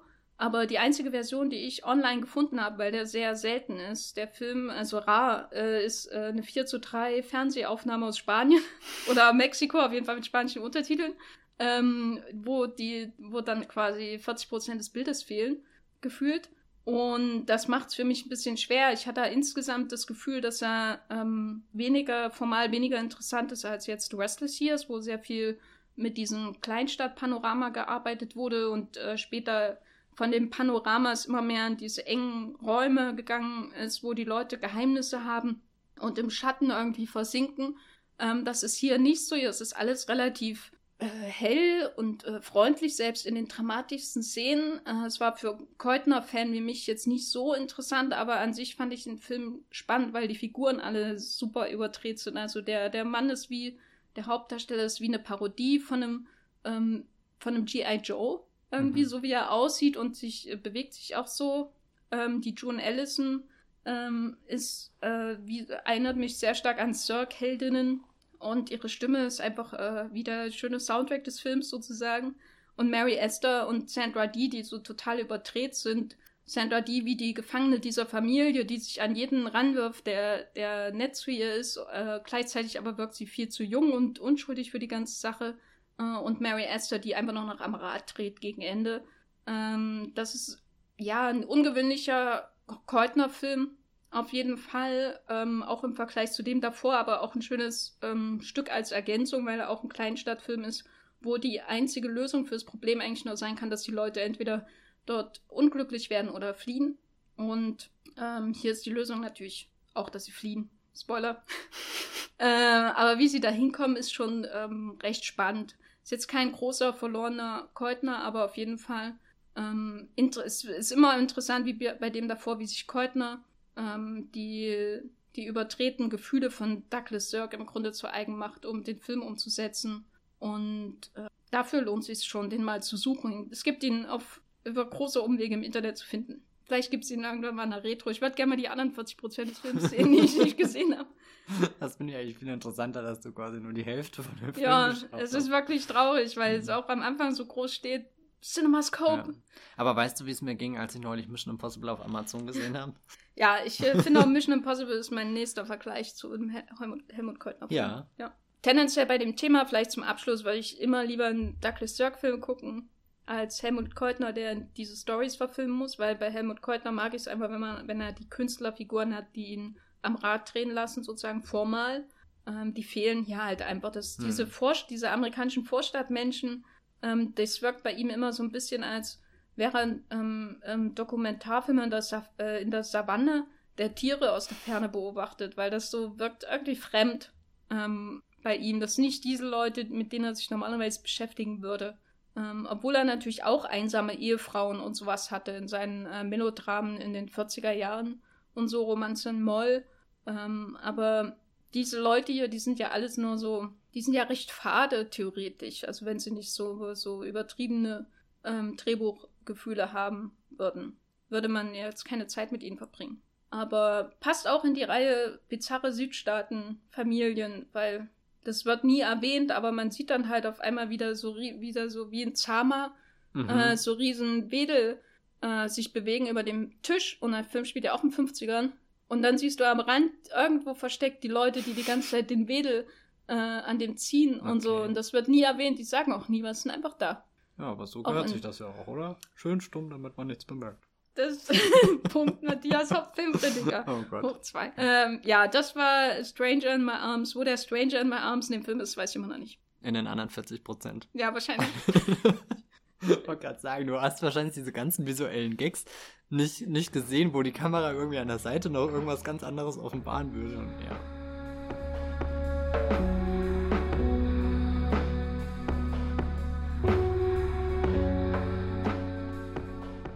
Ich habe geschaut, äh, Wojciech, einer meiner Versuche, Widows zu schauen, hat darin geändert, dass ich am Arsenal vorbeigegangen bin und gesehen habe, oh, hier kommt Wojciech. Und da ist die Entscheidung schnell gefallen, sich nicht Widows anzuschauen, sondern sich einer schönen 35mm Kopie dieses tollen Werner Herzogs Film äh, hinzugeben. Den, das ist, glaube ich, sogar einer der ersten, die ich von ihm gesehen habe. Ich bin mir immer sehr uneins, ob ich irgendwann mal auf Phoenix äh, Begegnung am anderen Ende der Welt zuerst geschaut habe oder den, den mir ein äh, Kollege irgendwie in der Schule mal mitgebracht hat auf einem USB-Stick, wo ich mich bis heute frage, wie der in den Besitz von so einem Film kam, weil das sind eigentlich nicht die Filme gewesen, die wir uns früher in der Schule gegenseitig immer getauscht haben.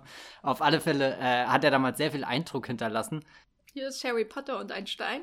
Und hier ist der Herzog-Film. ja, genau, das, das, sind die zwei Dinge, mit denen ich geredet habe. Ähm, ich, ich, weiß, ich weiß sogar, den habe ich das erste Mal dann alleine auf meinem Laptop irgendwie geschaut. Und ich glaube sogar dann nochmal im größeren Kreis mit ein paar Freunden, aber den Abend dürften sie mir heute immer noch verübeln.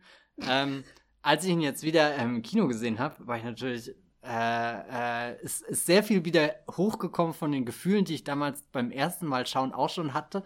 In, und das ist vor allem ein, ein, ein befremdliches Gefühl, weil, weil der Film, obwohl er äh, äh, sehr, sehr, bewusst auf, äh, hier gerade dadurch, dass äh, Klaus Kinski den, den Wojciech spielt, hier äh, nach äh, Jörg Büchners Fragmenten, ähm, und, und er macht das halt mit, keine Ahnung, halt so Kinski-mäßig, so, so energiegeladen, total verzerrtes Gesicht und, und der, der Wojciech ist ja auch ein, ein sehr hastiger Mensch, was, was ihm sehr oft gesagt wird von den anderen um ihn herum, die sagen, äh, er soll seine Erbsen essen und, und äh, auch sein, sein Hammelfleisch artig zu sich nehmen, aber ansonsten eher die Klappe halten und den, den Außenseiterplatz in der Gesellschaft einnehmen, den er da tut. Und irgendwie äh, ist es sehr vorstellbar, dass diese Welt mal wirklich existiert hat, die, die Herzog da mit seinem, seinem äh, Film macht. Äh, gedreht ist er übrigens neun, äh, 78, irgendwo in Tschechien, äh, in einer Stadt, die äh, deren Namen ich nicht aussprechen kann, obwohl ich mir sogar aufgeschrieben habe, aber ich werde uns das allen ersparen. Ihr könnt das selbst auf Wikipedia nachlesen.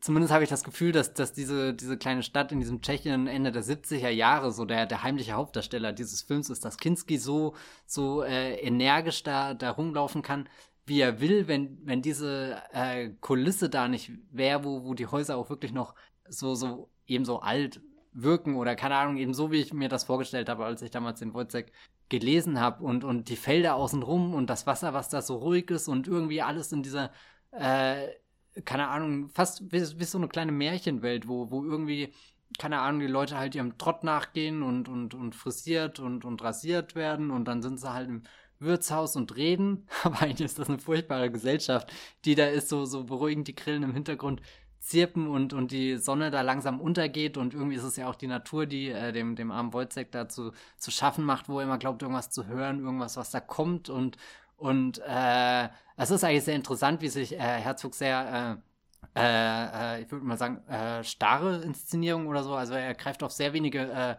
Kameraeinstellungen zurück, was ja auch irgendwie dann zu den, diesen Fragmenten passt. So, so das Wojciech ist ja das Buch, wollte ich schon fast sagen, halt eben, was ist es dann? Stück. Ein Stück, ja.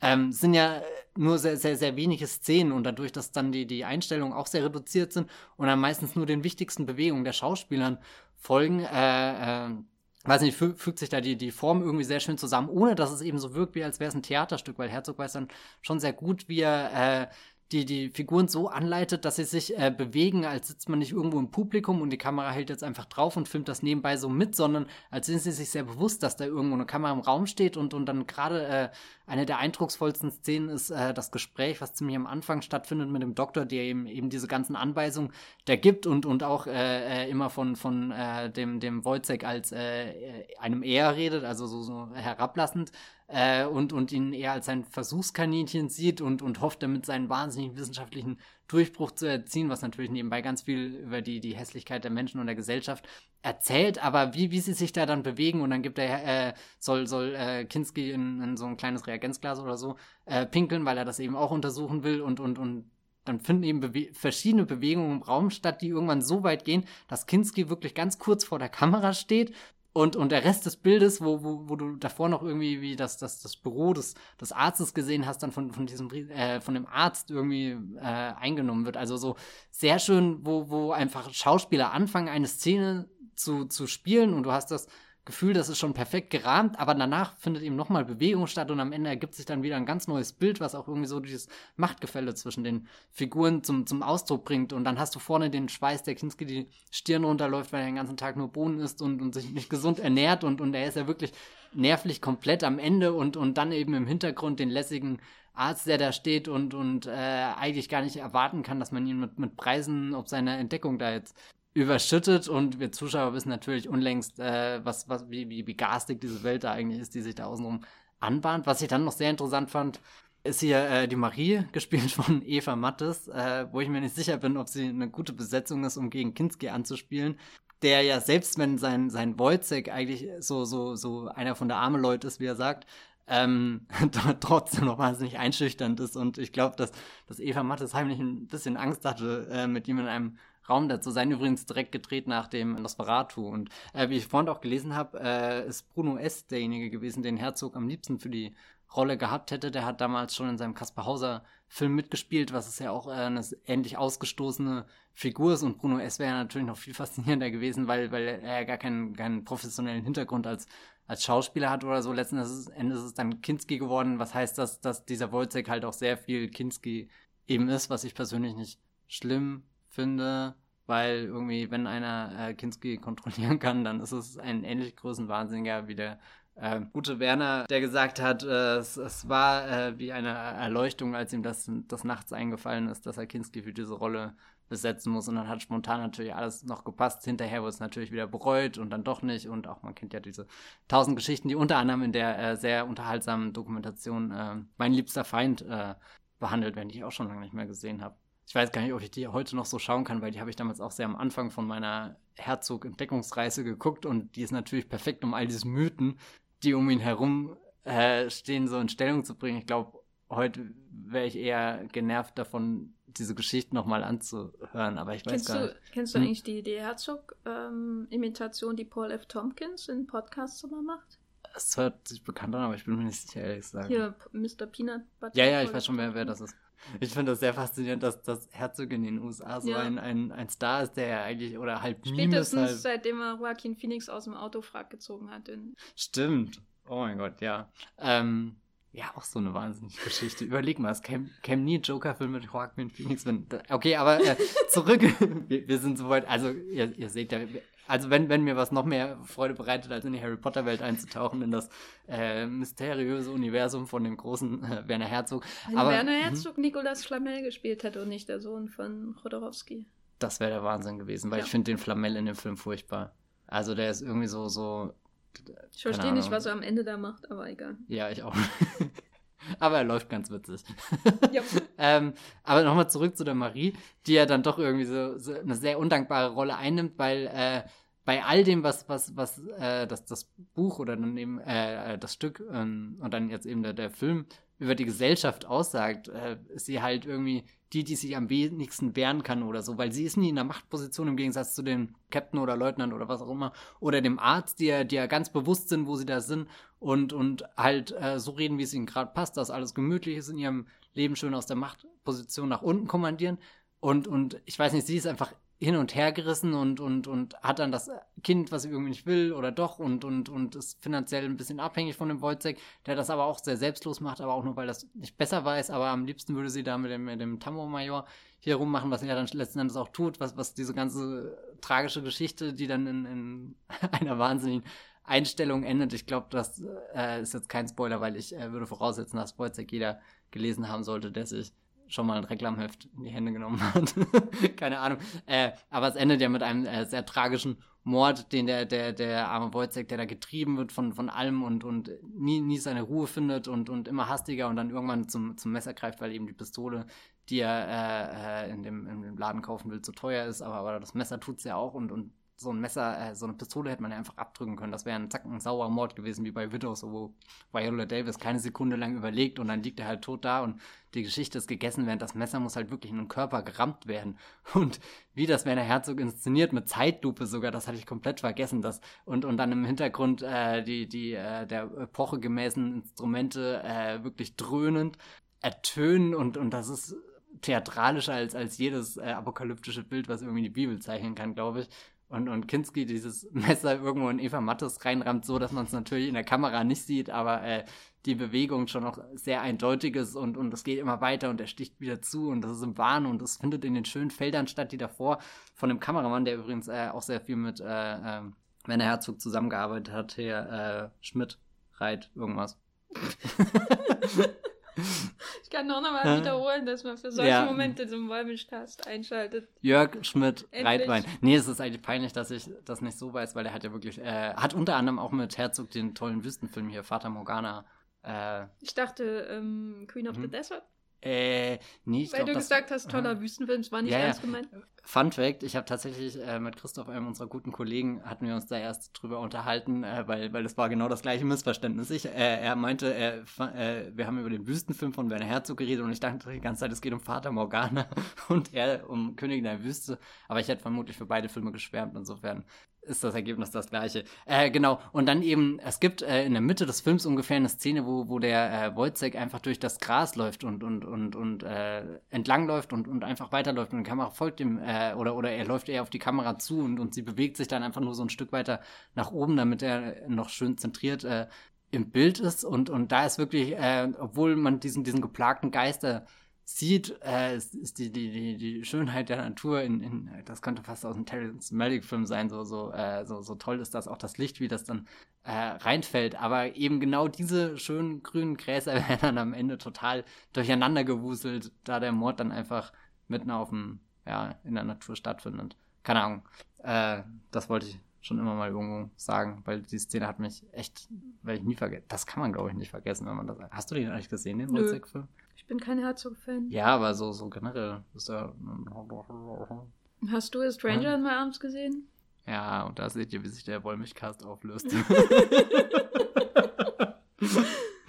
ich werde bestimmt in 30 Jahren auch noch meine Herzog-Phase kommen. Ja. Aber dafür habe ich bestimmt schon 20 Podcasts gehört, in denen Paul F. Tompkins Werner Herzog nachgemacht hat und es ist ganz toll.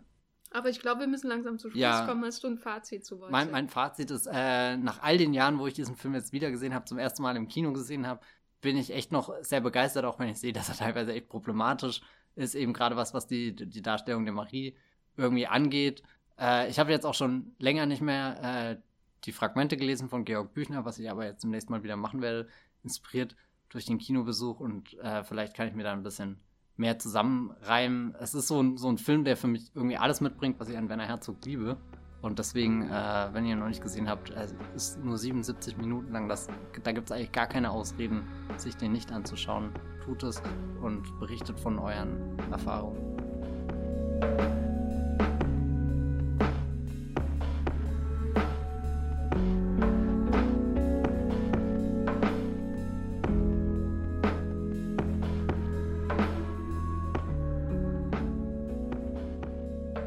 Auch in diesem Wollmilchcast wieder gezeigt hat, sind wir offen für alle und haben ähm, keine Scheu. Äh, äh, äh, egal ob Steve McQueen oder David Yates oder Werner Herzog oder Helmut Courtney, gibt es alles im Wollmilchcast. Alles Auteure diese Woche. Alles große Auteure in dieser Woche. Und ähm, ja, Matthias, so kann man sich dann außerhalb des Wollmilchcasts ähm, noch lesen, stalken, was auch immer.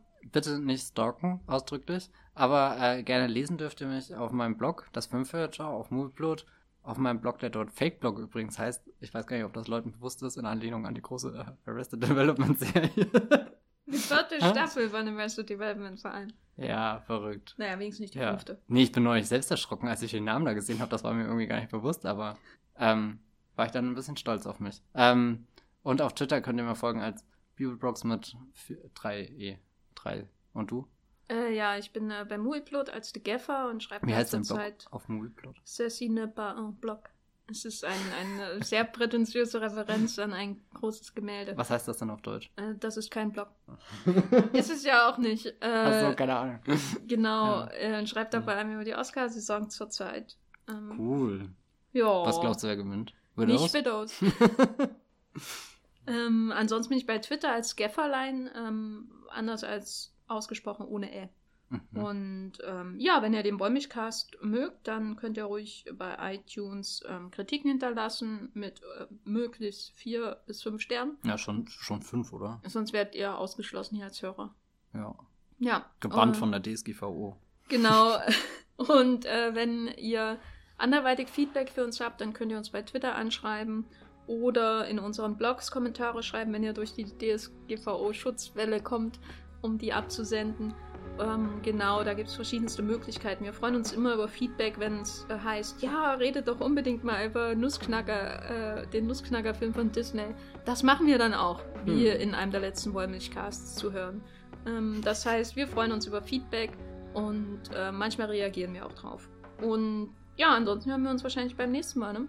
Ciao. Tschüss.